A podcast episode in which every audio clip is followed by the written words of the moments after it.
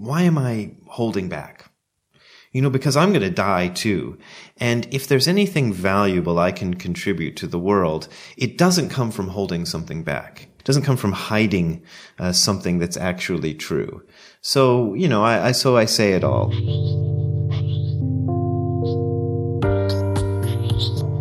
Brad Warner is an American Zen teacher and author of several books on Zen Buddhism. He's a punk bassist, filmmaker, and blogger. His writing appears in Tricycle, Buddha Dharma, and on suicidegirls.com, an alternative porn website.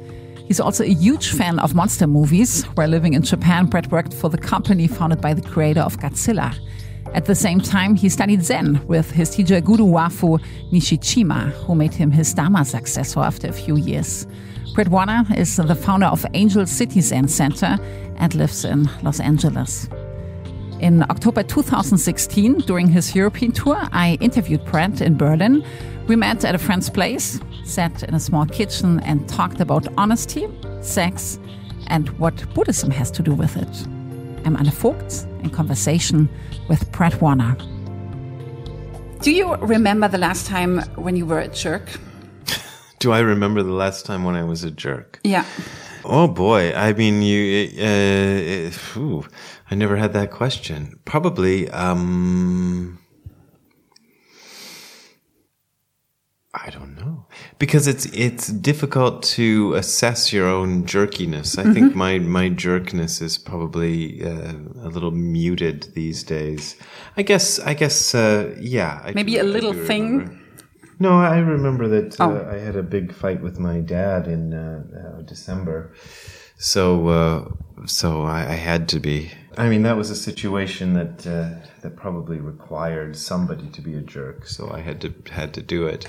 So there's different uh, there are different levels of of jerkiness. my um, I don't know. You you kind of you you. Um, deliberately i mean i would define jerkiness as sort of deliberately doing something you know to be uh, wrong is probably the wrong word but uh, problematic to in order to gain something for yourself in in at the expense of somebody else. Uh, i really try to avoid doing that. Of course there's sometimes when you're also doing something that causes somebody pain or difficulty, uh, and some of those times are unavoidable. So, uh, so you you know you have to kind of. I, I I had this idea to to put a chapter in "Don't Be a Jerk" called "Do Be a Jerk." oh, that would I, be my favorite, I guess. Yeah. There's there, one of the problems for people who are sort of trying to be Buddhists or trying to be good Buddhists. They want to be perfect and do everything right, right? So, eh, so for people like that, I wanted to give the advice: oh. do be a jerk, because that might be smart. Yeah, for for example, the, I won't go into detail of the problem with my father, but I think one of the issues was that I tried so hard for a lot of years to be the nice guy about this situation, mm-hmm. and it really just made everything worse. And, uh, you know, maybe five years ago, I was more, um, more vocal about, uh, about what was going on. Maybe it would not, it might have been exactly the same, but maybe it would have been different if I had, uh, if I had been a jerk at the time. But, uh, but I was more worried about, um, oh you, you, know just uh, being being the nice person so so so not being a jerk doesn't necessarily mean be the nice person in every situation. Right. That's right. Uh, because because that that also is a way of inflating your own ego because your ego is is boosted by mm-hmm. you know I'm the nice one I'm, I'm right. the nice one you know and and then and then uh, you cause people trouble that way. The title of your new book is Don't Be a Jerk and Other Practical Advice from Dogen, Japan's greatest Zen master. The book is about an 800 year old Zen Buddhism classic written by the Japanese monk Eihei Dogen. The classic is called Shobogenzo and it's not that easy to understand. That's what I think. Um, it's poetic and paradoxical And your approach to the essays is pretty unique and fresh, and you put a more modern spin on it. You talk about beer and I don't know zombies. Yeah, I guess they don't have Doritos uh, in Germany, but I'm sure you have an equivalent. You know, this yeah, yeah. horrible snack chips that people eat. You know? Right. And in the book, you write, you try to give the audience what you've learned from 30 years of living with Shobogenzo. Is not being a jerk the main thing that you've learned? Well, according to Dogen, the main thrust or the main point of Buddhist philosophy is don't be a jerk. And and the reason I that maybe I should explain. I mean, you did explain the book a little bit, but the um, what I decided to do was take Dogen's Shobogenzo and write it in my own words. I was inspired by this book called God is Disappointed mm-hmm. in You, which is not so popular. I, I, thought it would be more popular, but I, I found it, I, it's, uh, it's an American book in which the author tries to write the entire Bible in his own words, mm-hmm. like rewrite the whole Bible. And it's pretty funny. And and he said the message of the Bible is God is disappointed in you. And so uh, when I was working with Shobogenzo, one of the uh, one of the chapters is called Shoakumakusa in in um, in Japanese, and Shoakumakusa. Uh, there's a whole lot of things I could tell you about linguistics and stuff that's boring, but it, it comes down to don't do wrong. And when I was trying to find a more colloquial version of that, I hit on don't be a jerk. But he, he says, that this shoaku makusa, don't do wrong or don't be a jerk, is the uh, is the essential teaching of all the Buddhas and is the most important thing. Uh, and and it, it's based on a conversation with this Buddhist master and, and a student, and the, the, the student asks the master, "What's the most important Buddhist teaching?" Mm-hmm. And the master says, uh, "Don't do wrong, don't be a jerk." And the the student says, "Well, a three year old child could say that." And the master says, yes, a three year old child can say it, but even an old, very old person has difficulty doing it. Yeah. Why is it so hard to be not a jerk? Well, uh, the, the problem is that we go through life, uh, building up a, a, a self image and we need some kind of a self image to negotiate or navigate our way through society. You know, I need to say, this is my credit card and this is mm-hmm. my, you know, whatever, my, my car or things like that. And so, so you develop that. And b- because it's a kind of a trick of language and a trick of thought, you start to believe that this my is a real thing, that, that it has some kind of permanence. You know, and some people even uh, attach a kind of cosmic permanence to it, like it's going to last forever. You know, the soul or the spirit. I was a, uh, doing a retreat last week in Finland and someone there pointed out the fact that the older Finnish custom of dealing with a dead body was uh, to burn the body and then and then grind everything down and mix it with the soil. Uh, yet the tradition that comes from Christianity is to try to preserve the body exactly as it is and put it in a wood and metal box and put it in the ground so that it stays preserved forever. Uh, and, and, and, according to her, and I, I think she's right, this shows uh, two different ways of viewing what a person is. So the Finn, the Finnish people in the old days viewed it as a person as a continuing process within the earth. And, and, and that's, and that's the thing. So, so being a jerk comes out of constantly reaffirming and, and recreating maybe this uh, this uh, sense of self. So so what the self wants becomes the most important thing. And and you and you hurt other people in the process of making sure that you get what you want, mm-hmm. what you what you think you want. Usually, it's not what you really want, but that's a whole other problem. yeah. Um, Dogen believed we all have the intuitive ability to know right from wrong in any situation. And there was this moment when you realized for the first time that what you think is wrong.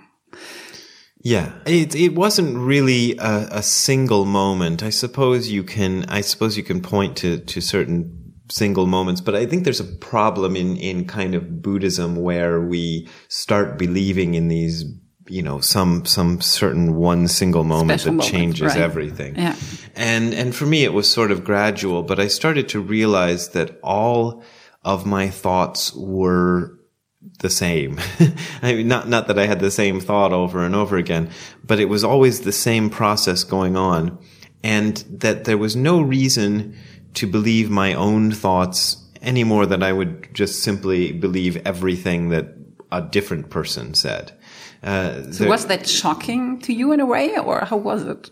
surprising. You know, It- it's it's uh, I guess a bit of a shock because you you realize you don't have to believe yourself, and and you've been your whole life always believing yourself. So if a thought comes into your mind that you identify as my thought, then you feel you must uh, believe it. it and, and act on it. Or if you're unable to believe, to act on it, you feel unsatisfied. Like, oh, I, I, I want to buy a Formula One race car, but I don't have enough money. Oh, this is terrible. This is terrible. Uh, you know, eh, eh, but you, you can also have that thought of, I want to buy a Formula One race car and it can just sort of be almost like somebody else in the room said, I want to buy a Formula One race car and you don't really care. You know, that guy wants to buy a Formula One race car. That's nice. you know, um, and, and, and you can look at it yourself the same way. You know, whatever it is you want, you can just go, well, yeah, I want that. So who cares? you know, I don't, I don't, uh, you know, you never get perfect at this, but, uh, but it, it helps a lot to see it that way. A couple of days ago, you posted on Facebook, um, I'm sorry if I ever encouraged anyone to get involved in Zen Buddhism. Please accept my apologies. Yeah. I really like that. Do you think about your own practice like that sometimes? Yeah. Do you think, why did I get involved in all that stuff? I'm glad you liked it. Some people, some people got really upset and were posting things, and I got some some private messages uh, from people who were really like, you know, people I don't know demanding that I explain what I meant by that. But I, but I, I it was actually just a thought that I thought, yeah, that I really feel bad uh, because I'm reading, I've written, sorry, I've written all these books about Zen Buddhism, and Right. and now people are going to to Zen Buddhist places and stuff. And I, I thought, oh, that's a terrible thing I've done. Um, I mean, there's a lot of reasons. Ultimately, I'm glad I got into this practice, but there is also a, a thing out there in the world called Zen Buddhism. And I have a kind of a, personal relationship with that thing in that sometimes I don't know what it is. Uh, sometimes, especially now that you have the internet and all, and all of that, you, you start seeing what people are saying they think it is. And, and I read some of this and I go, ooh, I don't want to be involved in that at all. What is it? Oh, you know, it's it's an institution uh, Oh, often. Uh, it, it's a it's a specific religious institution with specific rules and a kind of uh, people who sort of uh, set themselves up or others set themselves up as the experts on it, and then we all are supposed to look to those experts and go, "Oh, that's how we should do." you know, that's how we should do this thing. Um, you know, specifically what, what, what the, the thing that, that sort of set that thought rolling, like the ball rolling, of course it's, it has a longer history than this, but was reading something about a group in America who would, uh, uh, gotten together. Uh, they, I guess they get together every year or every other year, and they have a lot of meetings and discussions about what Zen Buddhism should be. And uh, some of those people were putting up articles, and I was reading some of those articles and thinking, "Oh no, you know, now I'm encouraging people to get involved in this." You know, But you don't, not really. yeah, I, I think guess so. not. Yeah. But but some of them end up involved in it, and then I feel bad. Okay. I mean, what can you do? yeah, I know you can't really do, do much. Um, the Zen practice has been tremendous for you. You've said every good thing I've had happened in my life, I owe to Zen practice in some way. I can't imagine what my life would have been like without this practice. When I imagine it, I would have been dead by now. So what's that supposed to know? What's that supposed to mean?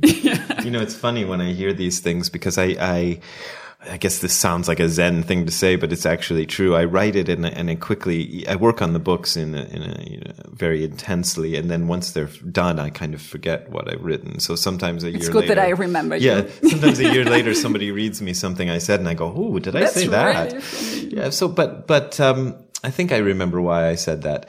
It's, it's a kind of a feeling that, um, I started this practice rather early in life. I mean, there are people who've certainly done it earlier, but I was 18. About 18. Yeah. I was either 18 or 19 when I 1st mm-hmm. started it, and I don't remember which year.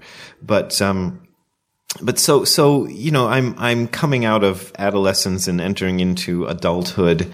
And uh, it it really formed my way of of looking at life and of dealing with things. It, it helped, you know, specifically uh, things like um, you know, the examples I have are slightly dumb, but uh, when I when I finished uh, university, I had a degree in history. And the only thing you can do with a degree in history is uh, apply to be a teacher, you know.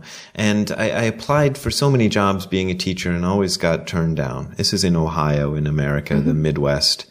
Uh, and um, because I got so frustrated with that, I ended up uh, finding um, a job in Japan, being an English teacher, mm-hmm. and and that was an amazing thing. And it was a kind of it was the kind of uh, big jump that I don't think I would have taken if I didn't have the Zen practice because I'm I'm normally not a big risk taker, mm-hmm. you know, and and I, I think I would have seen that as being too risky.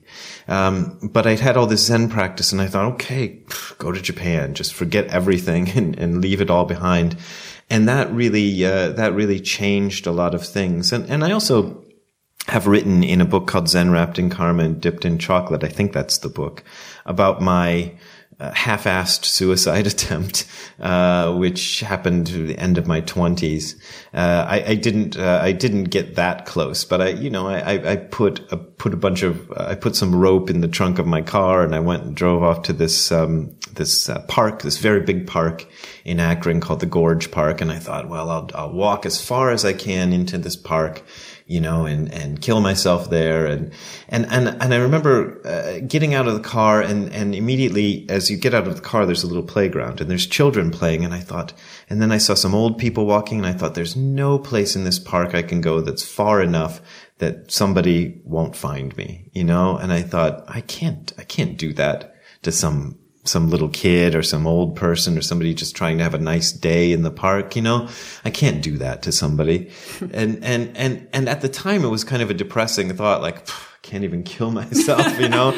so, you know, I, I think I just took a walk in the park, came back to my car and went home. And that was kind of where I made the decision that, uh, to, cause I'd started thinking about going to Japan and I thought, I'll go to Japan and just and just the freedom to do things. I, I um the the job that I got that was the most exciting job I ever had working in Japan with this company that made monster movies. um, I don't think I would have felt like I could uh, do that. You know, I wrote I wrote a letter to the company president saying I'm exactly the person you want to to work in your company. And then he didn't respond. And so I wrote him another letter. And, and I found out later that uh, they said they were going to ignore the first letter, but then the second one came and they thought, that's it. Let's call this guy, you know, let's see who he is. So they called me and gave me an interview and I got the job. I don't think I would have done that, you know, because mm-hmm. I'm not that kind of person. I'm just kind of, uh, you know, I, I, I have this punk rock background, which makes you think I'm going to be the kind of He's person who's like, like that. right. you know, but that's not really. I just like the music and right. things. So, uh, so, so I feel like, uh, everything and, and the deeper sort of stuff, uh, goes to it. The, the, um, one of the things that the Zen practice did is I realized that I was living my whole life and missing um, a huge amount of my life uh, because I had this way of thinking of, of life as like here's the big event like a concert or get to have sex or, you know, something that, that's exciting or pleasant or, or alternatively miserable and horrible. And my whole life was kind of built around these, these sort of mm-hmm. peaks and valleys. And yet I was, so, so when I'm standing at the laundrette watching the clothes go around and around in the machine, you know, my mind is elsewhere. And I realized, well, what if I just stay with this, you know, or, or standing at the bus stop waiting for the bus? You know, uh, what if I just stay with those moments and really, really live those moments? And at first I was kind of like, well, this is crazy because this is very boring. Mm-hmm. But, um, but if you, if you make the, the decision to, to live fully in those moments, you start to notice more and more about them and they become very intensely interesting. This is what I discovered. The waiting at the bus stop or watching the, the clothes dry or, or these things become, become, in a way, they're still boring, but, but, uh, but there's something you can notice and something about yourself. You know, I'm really here at this moment. You know, I don't, it's not the most exciting moment, but I'm really here at this moment. And if I get lost in my imagination, that's not real. Mm-hmm. You know, so, so I'm going to pay attention to what's real. And I, I feel like that has been hugely important. So have there been moments when Zen disappointed you? Oh, yeah. Give me one. well, you know, not not the practice, not the zazen practice. I mean, disappointed. Well, okay, I could say the initial time, uh, the first time I did zazen, because I'd read a little bit about meditation. I hadn't read about Zen meditation very much uh, before I did it, but I'd read about other things, and it always seemed very exciting. So I remember sitting and doing my first meditation period and just going, this is what, what are people talking about? You know, they talk about all these, you know, visions and whatever. And I was just sitting there going, when is the bell going to ring? This is horrible. Mm-hmm. Um, you know, that's disappointing. But more, more what disappoints me sometimes is the, uh, is, it's kind of going back to the thing of the institutionalization or the, the idea that, um, uh, we must now conform to some kind of idea of what Zen is supposed to be. Uh, that disappoints me. Um, because I, I think ultimately Zen practice is this way of doing what is, what is essentially a very individual practice. So, mm-hmm. so you're, you're going you're going deeply into yourself, but you are doing it with other people. Uh, you can do zazen by yourself, and everybody does it if who practices sometimes. But you also have this other side where once a week or once a month or whatever, you go with some other people and you do it together. Uh, and and that's that's very uh, uh, very interesting. Um, I don't know where I was going with that statement, but okay. Yeah. Ultimately, though, it's an individual practice. This is where I was going mm-hmm. with it. So, so sometimes be, because you form a group, you have to have certain rules for how everybody behaves in the group. And so that, so that everybody can have the, the experience because it, it developed, the Zen practice developed out of experiences where somebody would just go up in a cave or in a forest or something and sit by themselves.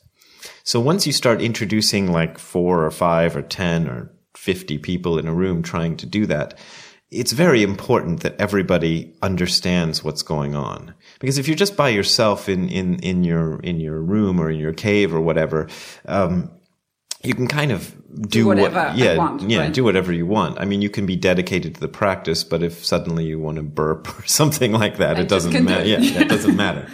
Um, but when you're with a group, you have to have rules, and, and you can't just suddenly get up and leave in the middle of it or what whatever. Um, and so as as the groups get bigger and more well formed, the rules become more uh, more rigid, and the the uh, push to conform to those rules becomes harder. But we, we have to always remember that those rules are only there so that we don't disturb other people's practice. And the, the, the, uh, the other thing I really like about Zen eh, is eh, this seems to be kind of disappearing a little bit in America. Uh, this is what I worry about anyway. But, um, but the rules are supposed to be just for the time when you're there. So, for example, you, when you have a rule of celibacy within Zen, it means you are celibate for the you know, say you sign up for a month or, or three months of practice with a group, mm-hmm. then you, you also have a rule of celibacy because, you know, it's one of the things that disturbs mm-hmm. everybody in the group if you start having sex, right? So, um, so you have that, but as soon as the period is over, rule of celibacy is gone. Rule of silence is gone. You know, all the rules are, are, are gone because they, they're not necessary. Uh, this is a very different idea from the religious idea where you have like some rule that's supposed to extend throughout your life. The, the, the, the other side of that is though sometimes by behaving according to those rules for a certain period of time, you take that with you and you go, Oh, that was really good. You know, maybe, maybe if you're that kind of person, you say, well, maybe I don't need to have sex, you know, or maybe I don't, maybe I can have more silence in my life, or maybe I can have a more disciplined lifestyle. Uh, and but you, you take that with you. decide it on your own, and you don't need yeah. rules for that, right? Yeah, you don't need you don't need somebody saying right. all of us must be silent, you know, right. forever. Mm-hmm. Uh, that would be that would be silly, I think. But do you think people do things like that? So they leave a monastery and they do it in their daily life? I, I think they do. Well, I think they do because I do.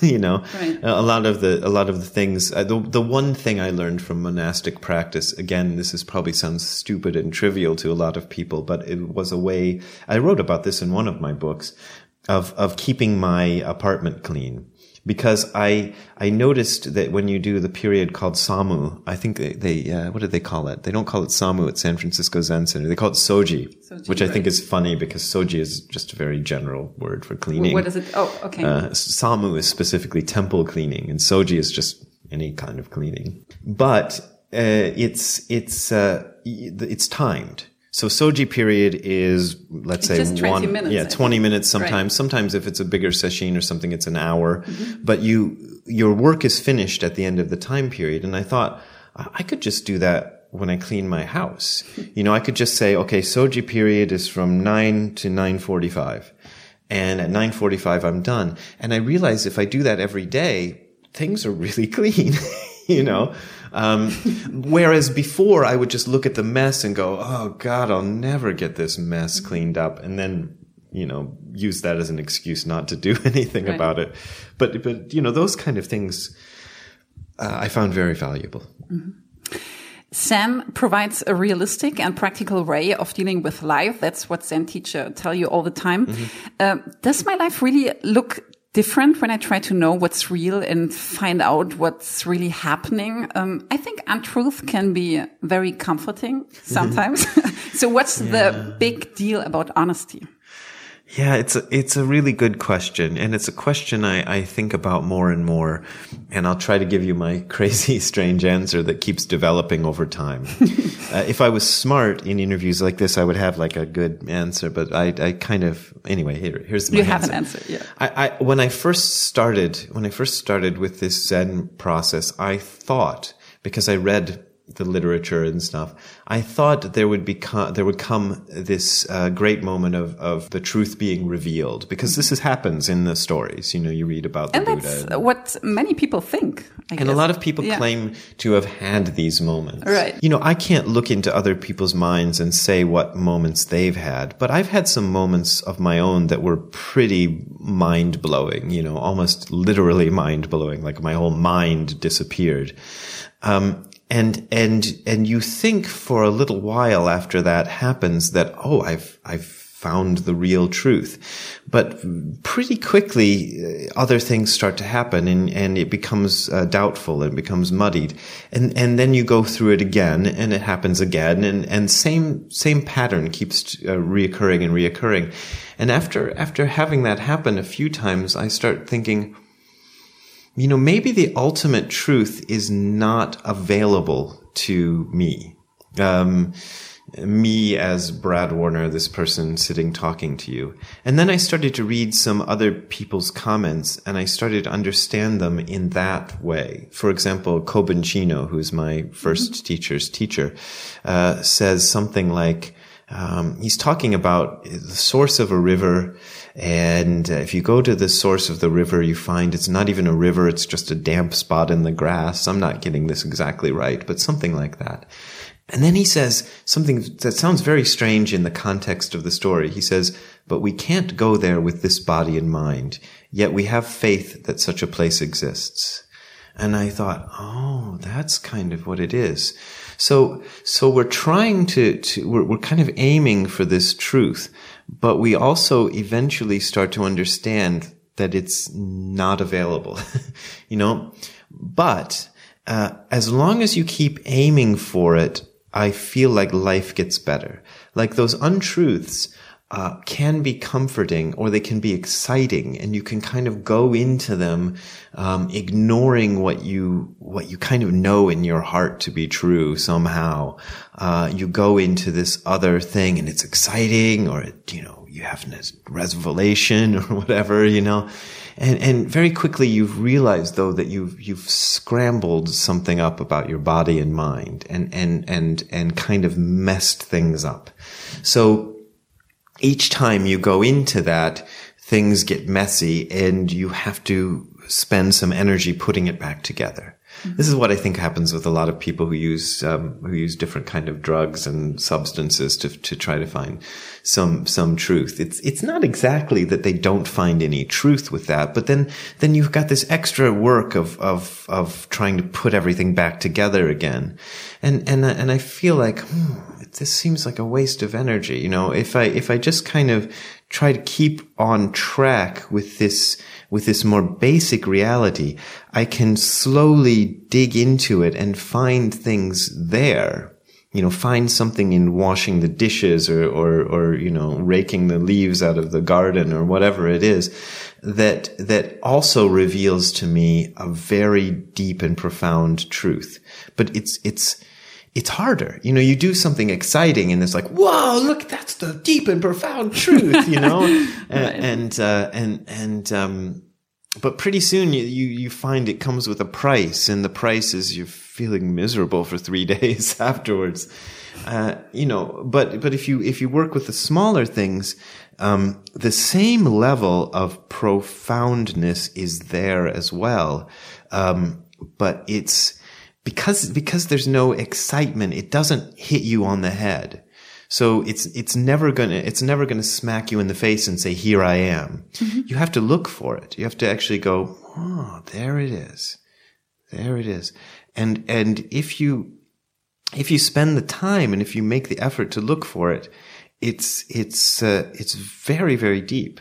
Um, but still the ultimate answer is always you know, I feel like the ultimate answer, it's sort of like the X Files, you know, I don't know if they had the X Files. yeah. The truth is out there.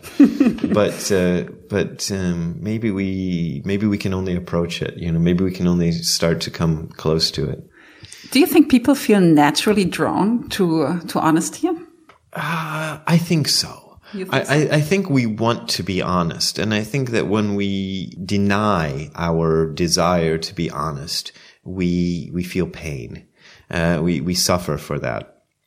And I believe this goes for everybody. I, I, I see in the world people who seem to be very excited by their ability to be cleverly dishonest. Uh, you know, so we won't we won't talk about the American political situation oh, right now. but uh, you know, something comes to mind there. Um, but but but I I think I think when I've done that, it always ultimately hurts me. You know, uh, when I when I'm uh, a little bit dishonest or a little bit greedy, uh, these things these things have a way of of coming back. And and if you you could spend your whole life fighting against that and and building yourself up self up as a clever person, mm-hmm. but I I think you know ultimately you know, the, the crazy Zen thing is to say we're ultimately all the same person, which is, you know, which sounds weird. But when you cheat somebody else, there's really nobody else. It's, it's like you're cheating your reflection in the mirror, you know, going, Oh, I fooled you. okay. you know, it doesn't, it doesn't help anything. You don't gain anything that way. Ultimately, you gain, you gain in the short term, maybe, mm-hmm. but everything you gain always, uh, falls apart and and and and if you're very good at being clever, you'll be too stupid to notice uh, how it's not working. You know, the the clever in in the movie Spinal Tap. I don't know if you there's a there's a line. It's about a rock band that's really really stupid, and the one rock band says there's a fine line between clever and stupid, and I think that's really true. you know. Um, it's often said that Zen is an effort to be completely honest to yourself. That sounds great, but um, how do you do it? Being honest to yourself. Hmm. It's it's difficult because I, I think you know ultimately you know when you're being dishonest with yourself, but but it's very hard uh, because it's a feeling. It's it's a, it's a sort of uh, it's a sort of uh, you know in, in Christianity they talk about the still small voice. There's mm-hmm. a there's a line in in the Bible. I don't I, I, actually looked it up and I used to know which book it was in, but it's a really good one. Um, I think it might even be Old Testament and not New Testament, but uh, but it's talking about the still small voice of God uh, and and how you you you think that it's it's going to be a big voice, but it's it's very very small and very very quiet. And I think that's what the on the the push to honesty mm-hmm. is. But it's the most important voice you can hear, and um, and knowing knowing how to find it is difficult.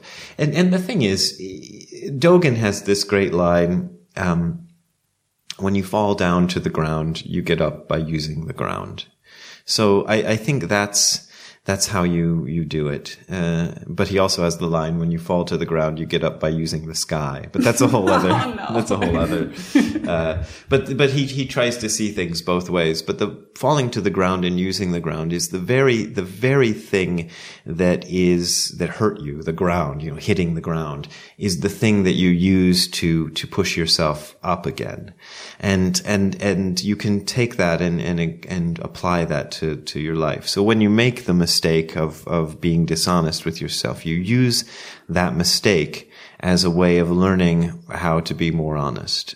You know, and and each time you learn, you you you have another example of how to do that. And, and, and you go through life and you build them up and sometimes you, you slip and you, you know, you just go, you just keep going.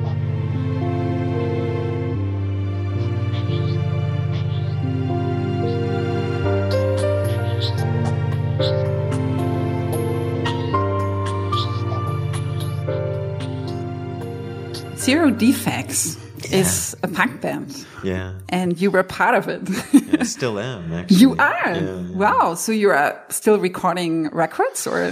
Yeah, we, we uh, reunited in 2005 and I live in California and the rest of the band lives in Ohio, which is oh, a long distance. Yeah. And they don't like to travel. So it's usually only when I can go to Ohio. So we play once or twice a year, but we, wow. we, we played on July 4th this year. So I don't so know if we'll play again the, this year. Uh, bass player, yeah, the right? bass player. Yeah. The band members are true long-term friends of yours, yeah. and I find it very interesting that you said in another interview that you can be very much yourself in front of them, whereas you are always a bit restrained when you're doing a talk as a writer mm, yeah. or a Zen teacher. Why is that? What do you think? Well, I don't think that's unique to me. It's just the way you can be with your friends. You know, they oh. they kind of know they they they were around before the Zen thing happened. I mean, the Zen thing sort of happened at about this not long after I joined the band, I think. Uh, and uh, so, and and for the first few years I was practicing, I didn't tell anybody, so I'd never told them. Why not? Because you felt uncomfortable, or yeah, I mean, you you have to you have to think about. Um, it was a strange thing to do at these times. Yeah, right? yeah. For for punk punk rock was about destroying everything that the '60s right. represented, yes. right? And so meditation, come on, That's you can't do meditation. Right uh, that, that's crazy.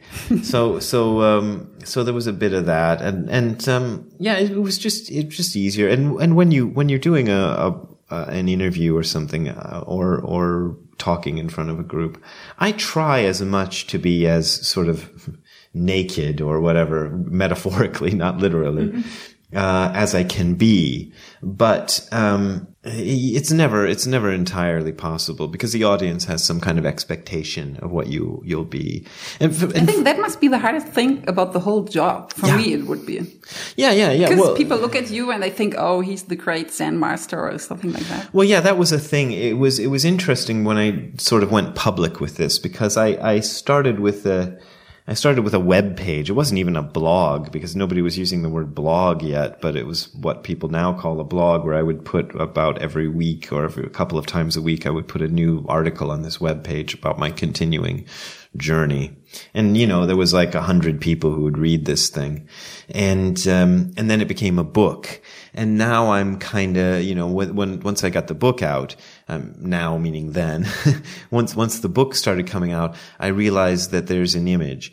And when I first started doing this, I made an effort to live up to that image.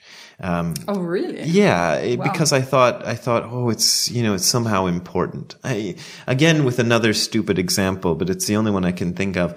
I'm a, I'm a person who has for for ages. Uh, it's getting better now, but suffered from really intense headaches, you know, and it would happen every once in a while. So, I remember thinking about writing about that in in the blog, and then I thought, oh no, I can't because the the Zen master must not have headaches you know, uh, it ruins the image, you know, and, and little things like that. I, I would kind of self censor and, and mm-hmm. just things I wanted to say, but I thought, oh, I can't say that in this role. Um, lately I kind of feel like, who cares? You know, I'm just going to say everything. Mm-hmm. And it, this sort of, the, the big change happened, um, with the when my when, my mom died in 2007, and this is also in that book Zen wrapped in karma, dipped in chocolate. Um, it, it uh, I, I felt like just, just seeing that, that, that she, you know, I wasn't there the day she died, but I was there a few days before and I knew it was, it was her time. It was pretty obvious. Uh, I knew she, I knew, I remember thinking this is the last time I'm going to see her. Um, and sure enough, like three days later, I get a call saying she passed away. Uh, so, so once she died, I kind of realized, well, why, why am I why am I holding back? You know, because I'm going to die too. And if there's anything valuable I can contribute to the world, it doesn't come from holding something back. It doesn't come from hiding uh, something that's actually true. So, you know, I, I, so I say it all within reason. Sometimes I think if I say this thing, there are other people who might be affected by it. So I don't want to involve mm-hmm. those people and I don't want to make them suffer because I revealed something that they did with me, you know, that kind of thing. Um, so I do, I do, uh, hold on to those things. But, um, but for the most part, um, I just, uh, I just don't hold on anymore. You know, if it, if it seems, uh, something that needs to be said, I'll just, I'll just say it. And then people get angry. they get angry anyway. Yeah, they get angry. Anyway, when you talk about current American or in general Western politics, you point out that we ask for the West to live up to ideals that have never been lived up to oh, by yeah. any society as complex as ours. So trying to make the world a better place without racism and violence and ignorance and all that stuff is a thing no other species of animal has ever managed to do. You believe we can do it, but only if we are willing to look very deeply into what we actually are. Yeah. And you said you want to be part of that. And yeah. that sounds great. I really want to believe in that, but yeah. sometimes I have my doubts. Can you convince me? Well, I don't know if I can convince you, but I can try. you know, it's it's it's. Uh, I really believe this. I I you know, I think this is true in Germany as well. You know, America is very interested in racism these days. It's always been a huge problem for America because of our particular history, right. and I think Germany also has a right. particular history yeah. in that regard too. Yeah. Um, so, uh, but I don't think there's anything unique about America or unique about Germany. You know, this is something I, I, every time I come to Germany and people start talking about guilt over World War II, and I think that just happened in Germany. It, it, it, it's a human problem. You know, it's not a German problem. And if people think it's a German problem, they're stupid and they're missing the whole point. Um, we all have that, everybody, and and it's very very deep. And I, I think my, my theory is it's an evolutionary thing because as human beings, we sort of depend on a small group and you have to know who's, who's my group and who's the other group, you know, and we probably evolved, uh, very specific ways of, of identifying in group, out group. And, and I think, I think it's impossible to make that go away. Um, but you can, you can become aware of it. And becoming aware of it makes you able to, to find a way to, to transcend it a little bit and, and to not always act on it. So, so, so saying it doesn't exist is terrible or saying it only exists in those bad people. That's also terrible. We have to realize it exists in ourselves.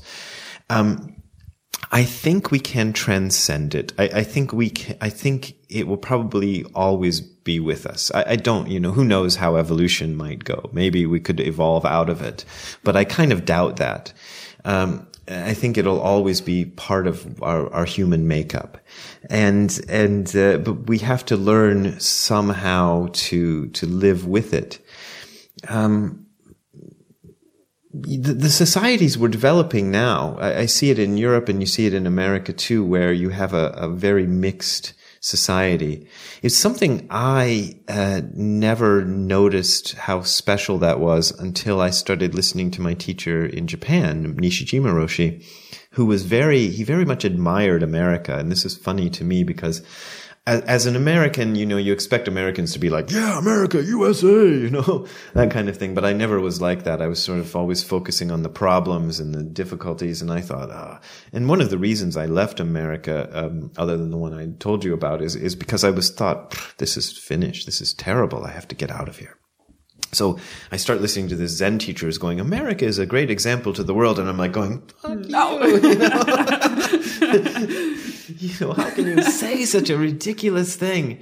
But then I, I saw it from his perspective of being a Japanese person where there's, uh, it's changing now very slowly, but essentially there's one race that dominates everything in Japan. So, so racism is something very difficult for Japanese people to understand, even because they've never wow. confronted it. Because everybody's one race. But you, you were know? an immigrant over there. But I'm an immigrant and I'm different yeah. race, and right. and and it was interesting to feel how how that feels, you know. And I, I got it a little bit when I was a child in Africa, you right. know, uh, being a white American in Africa, and everybody's black and and they don't even think of themselves as black. They think of themselves as Kikuyu or Luo or Maasai or and and, and all of these. Uh, they're they're finding all these divisions. You know the the you know the the one uh, the one ethnicity hates. I don't even like the word tribe because it sounds too stupid. It sounds like Tarzan movie stuff. But you know they they they they have the, such animosity to each other, and you know we look at and we're like you're all black people. You know it's like a stupid American would say.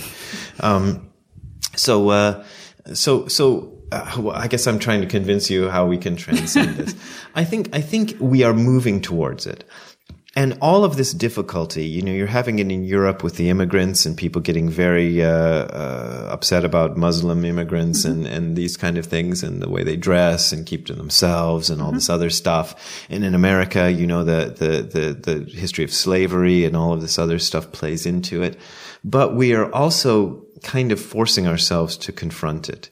And it's, it's a difficult process, but, but we're putting it, we're putting ourselves into this, this, this situation where every day we're seeing all of these people and we have to deal with it. And of course, some people are reacting very badly to it and, and trying to revive, you know, again, American politics and German politics, I hear, mm-hmm. you know, trying to go back to the old ways, but you can't. It's impossible. You know, you, everybody's too mixed up, you know, and, and maybe we'll eventually interbreed so much that nobody can tell who's what race anymore. I think that will be also part of the process. Mm-hmm. Um, and it's already happening. You can see it happening. Um, my own family background, you know, is is uh, very uh, uh, very interesting. I, I, sometimes write about this, but it's if you looked at a photograph of my father, he has a, he has a black person's hair, and my grandmother did too, and and nobody ever talked about it. But I'm, you know, and when I was a child, I'm like, oh, that's.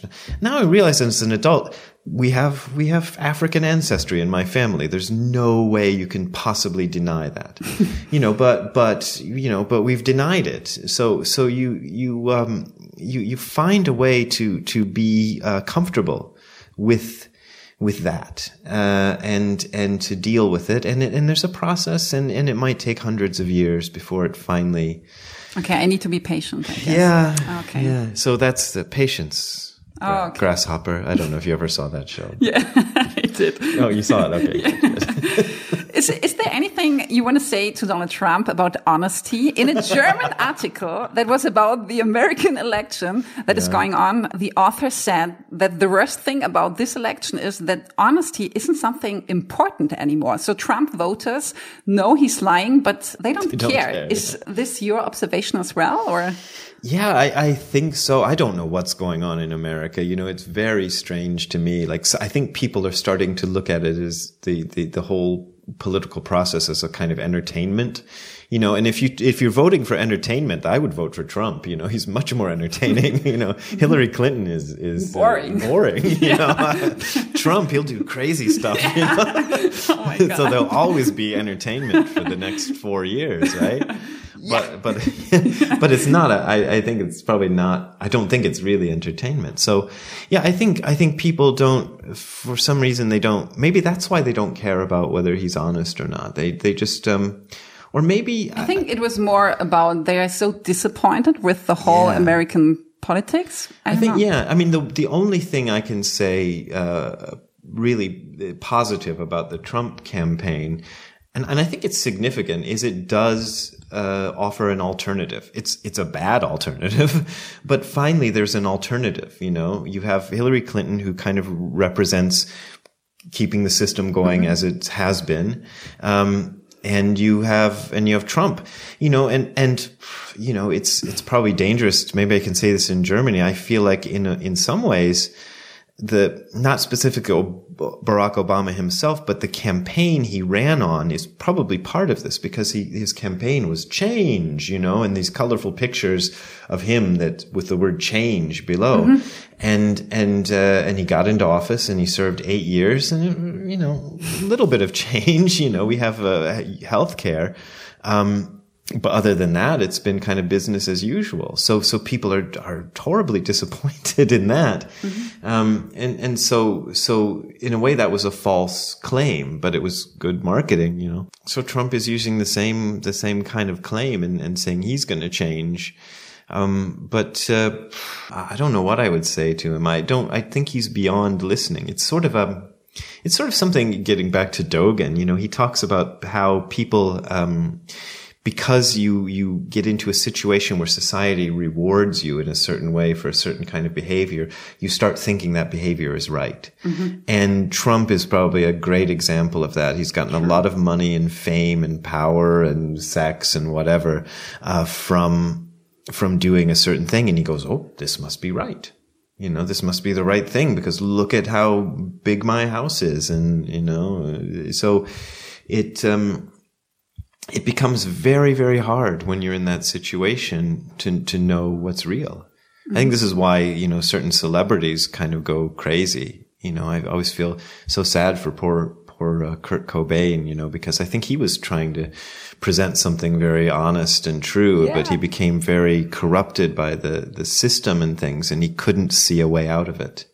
Uh, and and it's really sad that he decided the only way out of it was to kill himself. I, I think there probably could have been a better way, but um, but I think because of the people that surrounded him and what he was being asked, uh, he couldn't see that way. So you know, Trump probably can't see the honest way anymore. I think maybe it's too he's too far, right, know, to see it.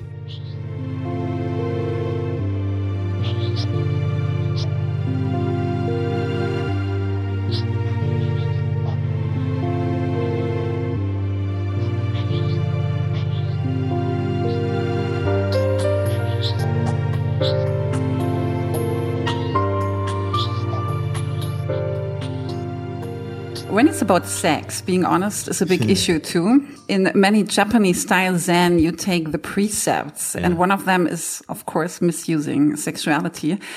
What does that really mean? I know that's a big one, um, yeah, yeah. but uh, maybe you can point out some aspects about it that are most important for your life. Yeah, that's it's a tough one because it's sort of it sort of comes to one of the reasons. Uh, maybe I could have given this as a reason I'm disappointed in Zen is because I I I, I learned the precept don't misuse sex about the same time I lost my virginity. You know, so my entire adult sex life is has been ruined because of Zen. by this idea of you must never misuse sex, you know. Oh, really? trying to understand what this. I mean, means. I know you. Um, you had a girlfriend in college, Yeah, and yeah, she had this idea that masturbation is kind of a way of cheating or something. Oh yeah, like that. yeah. That uh, boy, you read my stuff a lot. Yeah. Yeah, yeah, and so you know, I got I, I, all those kind of ideas, and I'm, I'm thinking, well, how can I, and I, how can I do that? Especially when you're 20 years old, you, you I don't know. the 20 year old male problem is you can't not masturbate. There's no no one has enough stamina to keep up with it. A 20 year old male. Um, well, maybe some people do, but I never met them, unfortunately. I'm sorry. anyway, I'm sorry to go to that strange place. Um, what was the question? Is about um, how not to misuse sex? Yeah, it's it's it. So it was a thought that tortured you a lot when you were around 20 years old, or Yeah, yeah, it did, and, uh, and I thought a lot about it. And uh, I think ultimately you have to figure it out for yourself. And I think this is the Right. wisdom of the of the Buddhist precepts as they exist these days. So the origin of the Buddhist precepts is is that Buddha started this group of people who were trying to meditate and practice together, and they had to develop rules. So so a lot of the rules uh, were very specific about sex because they developed them as things happened. So, you know, when this happens, you make a rule and that happens. The funniest one, which I is, i which I always like to point out, I got in trouble for pointing this out in Belfast a few years ago. Some people really got upset, but I'll, I'll uh, maybe it won't be so upsetting to Germany. Um, I actually read this in a book, uh, which lists all of the rules. That it is a greater offense to have sex with an iguana than it is to put your, this is for men, to put your penis into the trunk of an elephant and try to have sex with the elephant that way. And I thought anybody who would do either of those things is crazy. But, um, you know, it, it, it's, it, it came from a, a mindset of people trying to f- figure out every possible angle. You know, so they're, they're trying and they're writing rule after rule after rule, trying to think of everything that could possibly happen and account for that. Right? Uh, and then after a while of, of people trying to live by and follow these rules, after hundreds of years, I think, of Buddhists trying to live by this huge list of crazy rules like that, uh, they uh, they said, well, you know, why don't we just say, why don't we say what's the basis of the rule? And the basis of the rule uh, of that particular rule I just told you is don't misuse sex. If you say don't misuse sex, well, you're not going to put your thing in an iguana or an elephant, you know? So you covered it, you know? Um, and, and, and I think that's, uh, it, comes up in the situation. The situation in which you have sex or have this potential to have sex, you have to look at it honestly and say, is this, is this the right thing to do? You know, and sometimes it's the right thing to do. you know, sometimes and not, I sometimes guess. it's not the right thing to do. But no one, no one outside of the situation can can Mm-hmm. know that. Only the only the people involved in the actual situation know if it's right. Right. You know, and sometimes both of them are unsure. I think if both of them are unsure, then maybe Forget they about should it. just not do it. Yeah. Being honest about sexuality sounds sometimes, I guess, pretty easy, but there are many people out there who can't even say the word sex. And talking about sex seriously really is hard for many people. Mm. So what do you think is the problem? Well, you know, in America, it's the whole Puritan morality Right. that uh, that exists. That is you really know. strange. yeah, yeah. Well, it's you know, it was, they, and they weren't the only people who came to America, but they were they were some of the first people who came to America and developed real settlements. Were these puritanical people who had this very very strict idea about sex and not talking about it and not not uh, you know not not discussing it, not making so and and that filters through society. So people who aren't even from that uh, realm have it.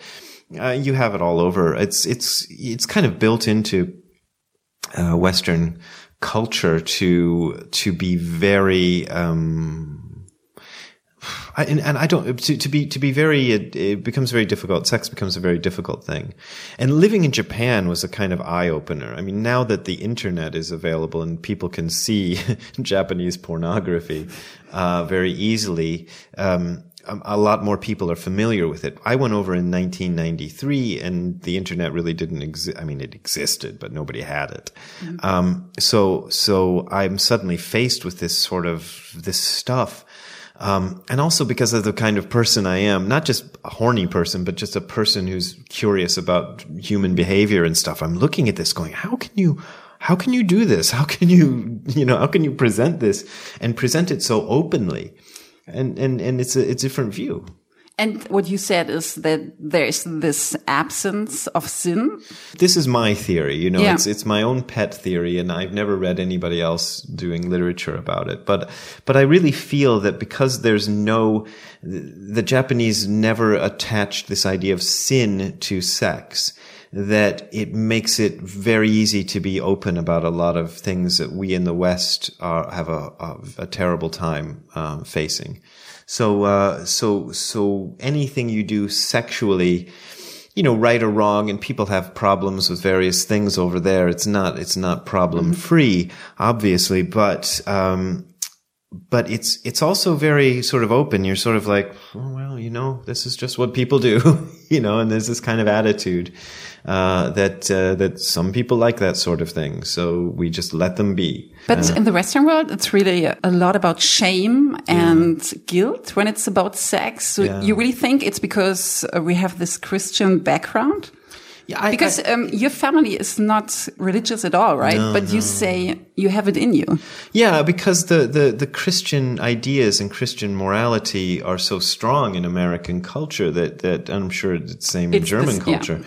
Uh, my my family is well, other than the African side, is mostly German. So you know, I have a lot of right. that background. So um, I think it's very it's very strong in that in that culture. Um, this repression. And you know it might even predate christianity. It might it might go way back uh, to in the roots uh, and who knows why it happens. But uh, but yes shame is is a big part of it. Uh, guilt you know. Um, guilt is a funny thing because it can it, it helps you for a little bit you know it makes you feel bad for having done something wrong but you only need a little bit of guilt yet we usually we have a little up. bit more right yeah yeah we yeah. build up a huge amount of guilt yeah. and sex is is something you know in in japan well, other societies have ideas. I think even Europe has different ideas about nudity than, than Americans. Americans are very repressed about it, you know? Mm-hmm. So I go to Japan and it's the bathhouse and everybody's taking off their clothes. Yeah. In the old days, the men and women uh, bathed together, but then the Americans came in and ruined that for everybody. you know, I resent America for doing that. but still, even with a bunch of men, it's weird. You know, uh, everybody's just naked and having a bath together. Right. Uh, it, it's, uh, it, it becomes very strange. And the realize, well, why? Why is that strange? You know, people are just naked underneath, you know, so, right. you know, why? Uh, there's probably reasons. There's probably evolutionary reasons and so societal reasons why we cover up. Uh, I read once that, um, that uh, other animal species have hair or fur covering up their, their genitals and human beings don't. And in other animal species, when you present your genitals, this is either means you want to have sex or you want to fight. Um, and, uh, and so maybe that's why the human species early on developed, you know, putting the leaves or whatever over it mm-hmm. so that they don't always send the signals.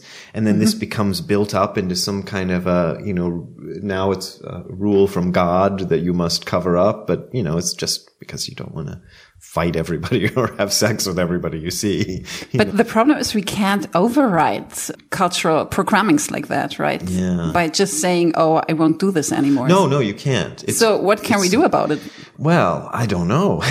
Yeah. it's it's very very strong.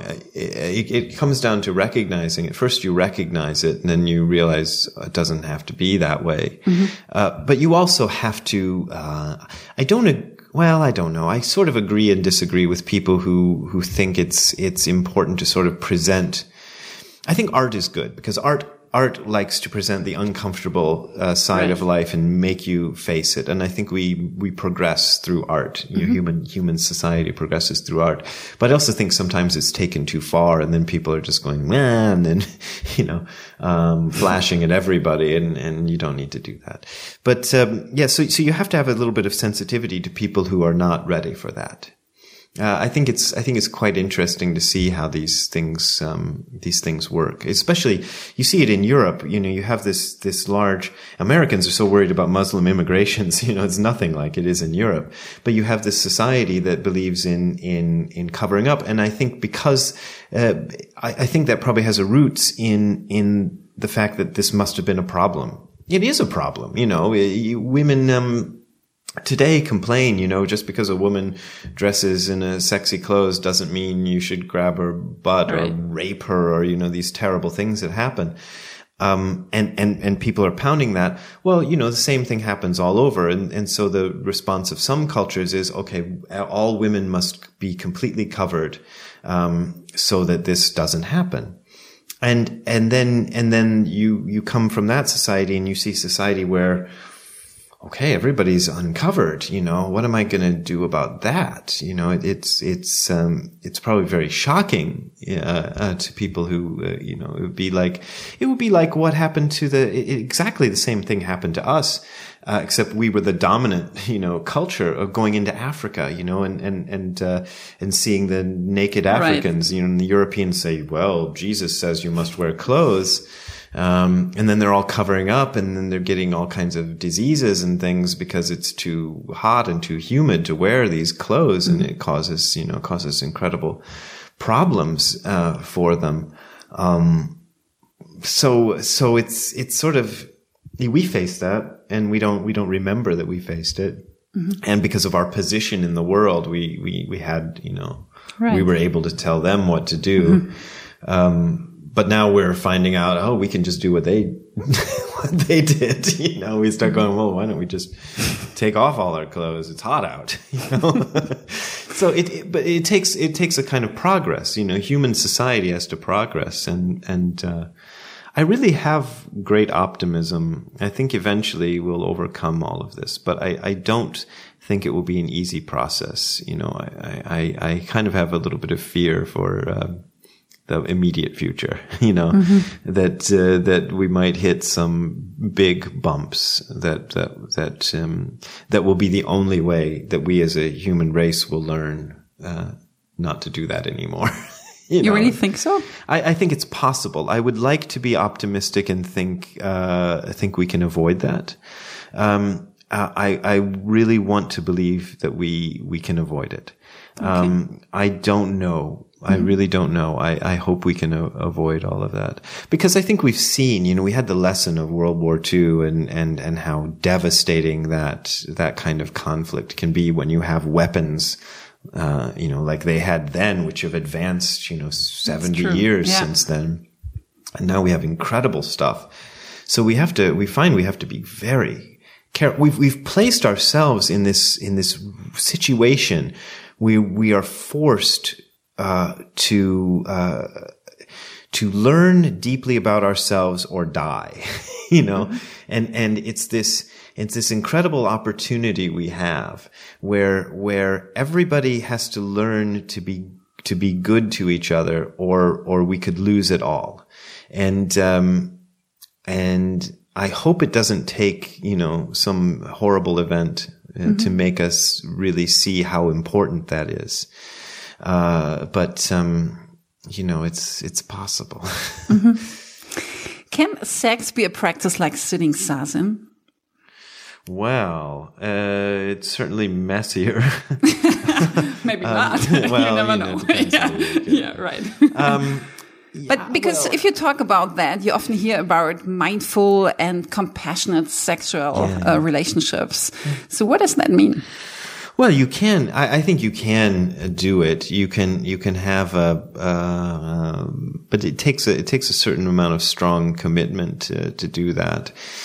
Having very clear and honest sex is sometimes really difficult, you know. Mm-hmm. But I, I, find that can be um, that can be really uh, interesting, much more interesting, because you you find you can be totally open, and if you can be totally open, you can also go into areas that would be unavailable uh, to people who are not so open mm-hmm. about about uh, sex. So you you see. Um, I mean, I've written about it in, in books.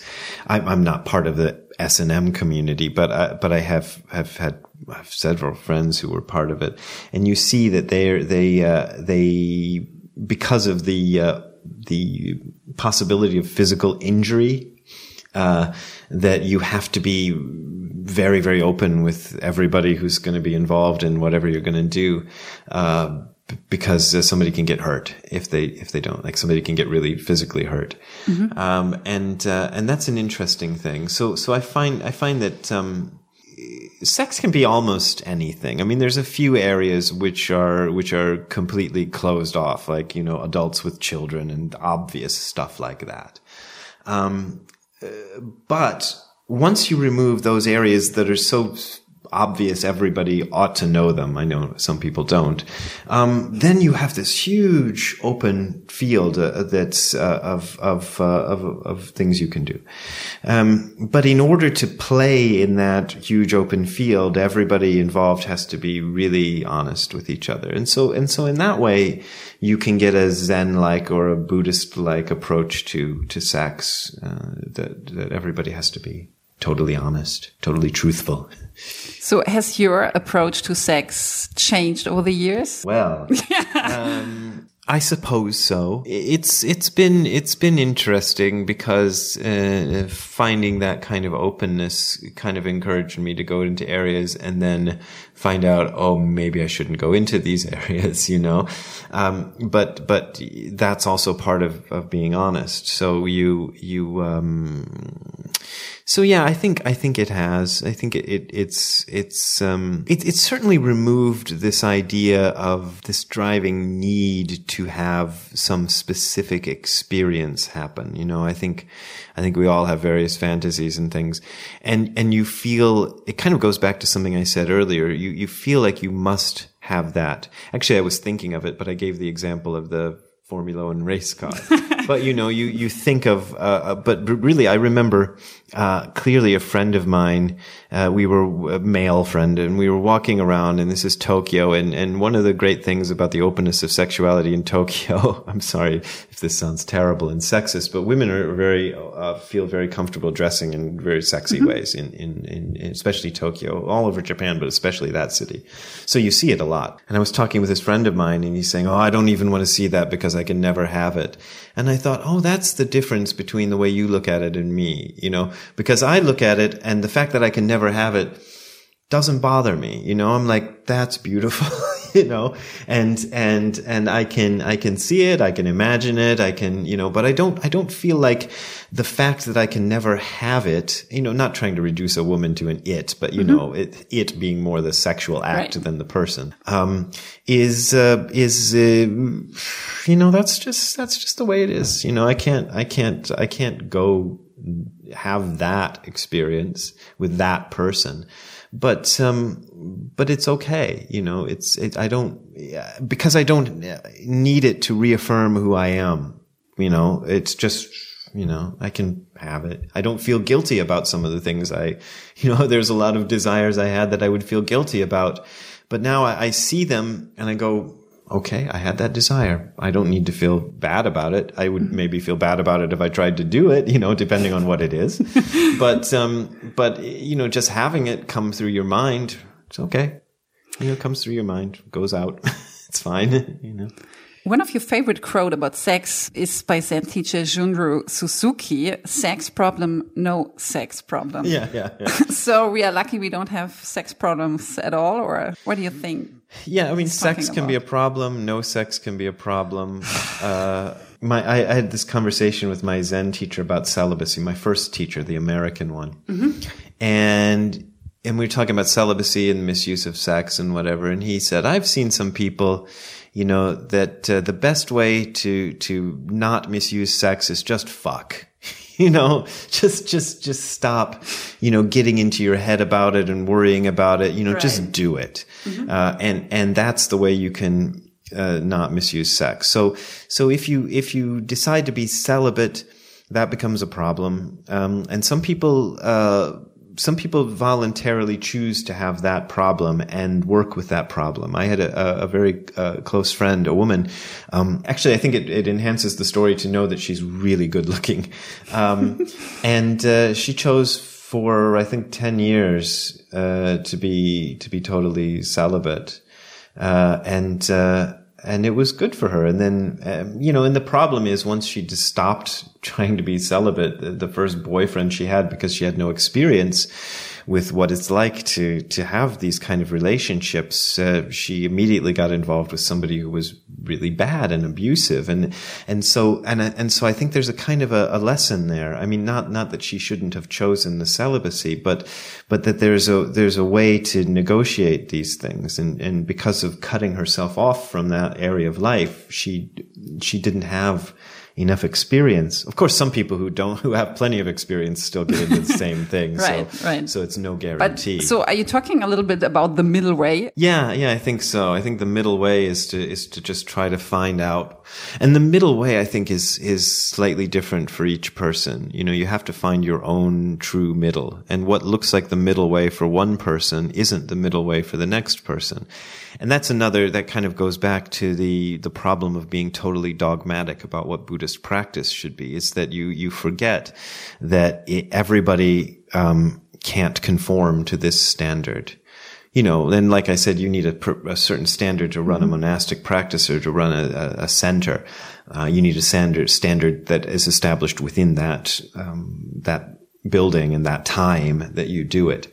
Um, but then, then when you go, you, you, you, so, so each person has to realize their own middle way. Do you think it's useful to look up what Buddha said about sex, or do you think we just live in completely different times and it doesn't make sense to look up what Buddha said about all that? Yeah, I think it, I think it's useful. I think it can't hurt to know. You know, right. that ultimately there's no there's no problem in knowing what it was. But yes, you, you have to, as you already said, you have to realize it's a different time. It's a different society, uh, very, very different rules. So. I if, mean, it's, um, yeah. for example, if you talk about free porn. Yeah. On the internet, I mean, didn't I guess, exist in yeah, Buddha's day. I guess that wasn't there. there was no internet. they could, they could draw a picture on a leaf and then Too bad. give it to somebody yeah. else, you know. Maybe that's a good way. but it's not, it's, it isn't, isn't quite the same. Yeah, but I think we need to find our own way to deal with that, right? Well, we do. And, and it kind of is interesting to see because you have this new uh, generation coming up, and right. and and uh, like I'm even old enough that when I was a teenager, getting getting that one dirty magazine it was required a lot of effort. You know, you had to find somebody who had it. It was like making a drug deal. You know, you you know. You, um, but uh, but now, uh, like my nephew is 26. I don't think there was any time you know, as soon as he hit adolescence, it was already all he had to do was go on Google and type in, you know, whatever word he, right. he wanted to see. And then it comes to him, bing, you know, just like that. But do you think it's just bad or maybe it's in a way good as well? I think it's good in a, in ultimate sense. I mean, good and bad is hard to define, mm-hmm. but I think in, in the ultimate sense, it's, it's what's going to happen. It's right. what's already happening. And so you either, if you, if you, you can condemn it all you want, but that doesn't make it go away. Right. So, so where's the sense in condemning it? Uh, might as well just find a way to to be with it that uh, and find a way to educate yourself about it and you know but my own way was uh, was finding out about the porn industry and and meeting people who were involved in the porn industry and finding out how it went you know, and, uh, and finding out there's, there's all different types of porn. You know, there's the porn that uh, you probably don't really need to feel guilty about watching because everybody was well paid and well treated and right. it's, and, and there's really no, uh, there's really no reason to feel bad about it. Um, and then there's some that uh, that you're actually participating in something very much like rape, you know, by by watching it.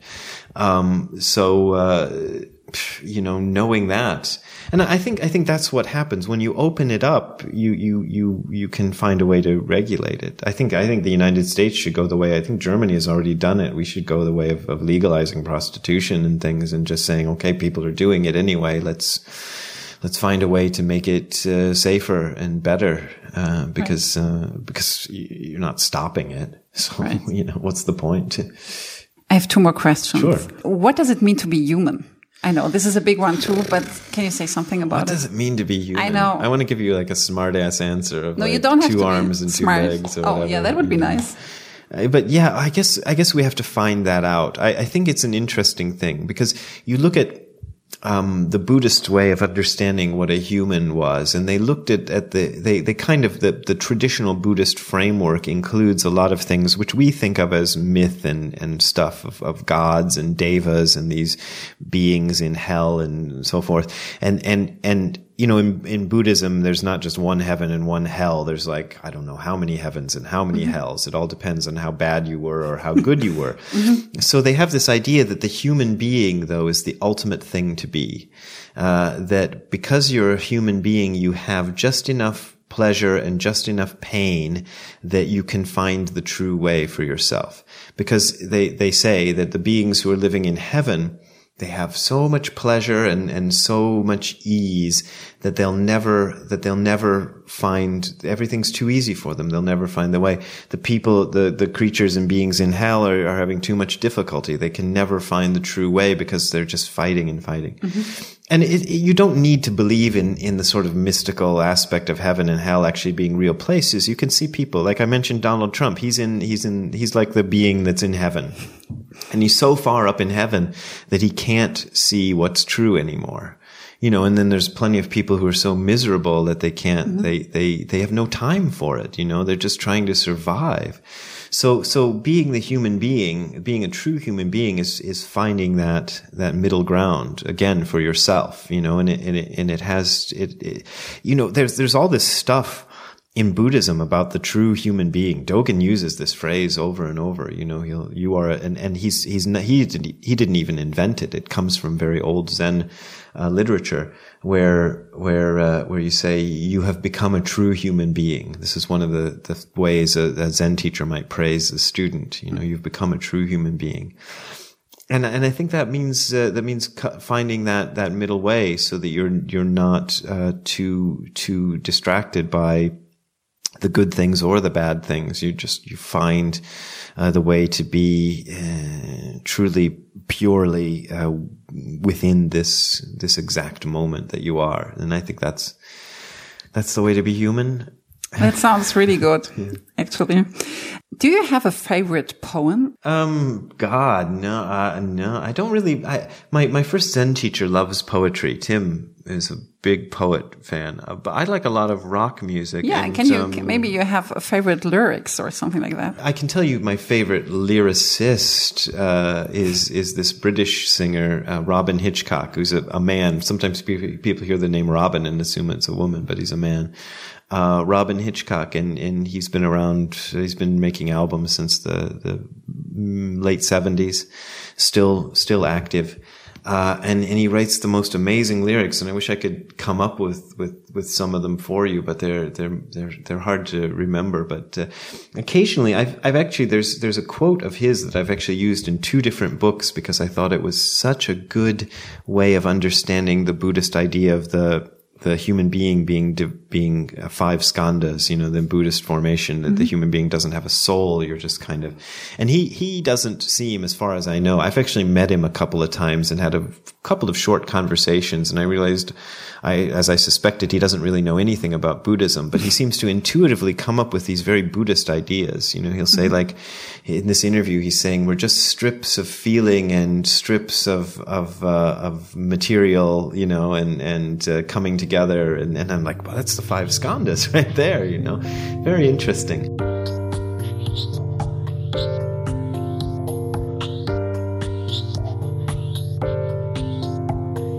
Brad Warner is an American Zen teacher and author of several books, including Don't Be a Jerk and Sex, Sin, and Zen.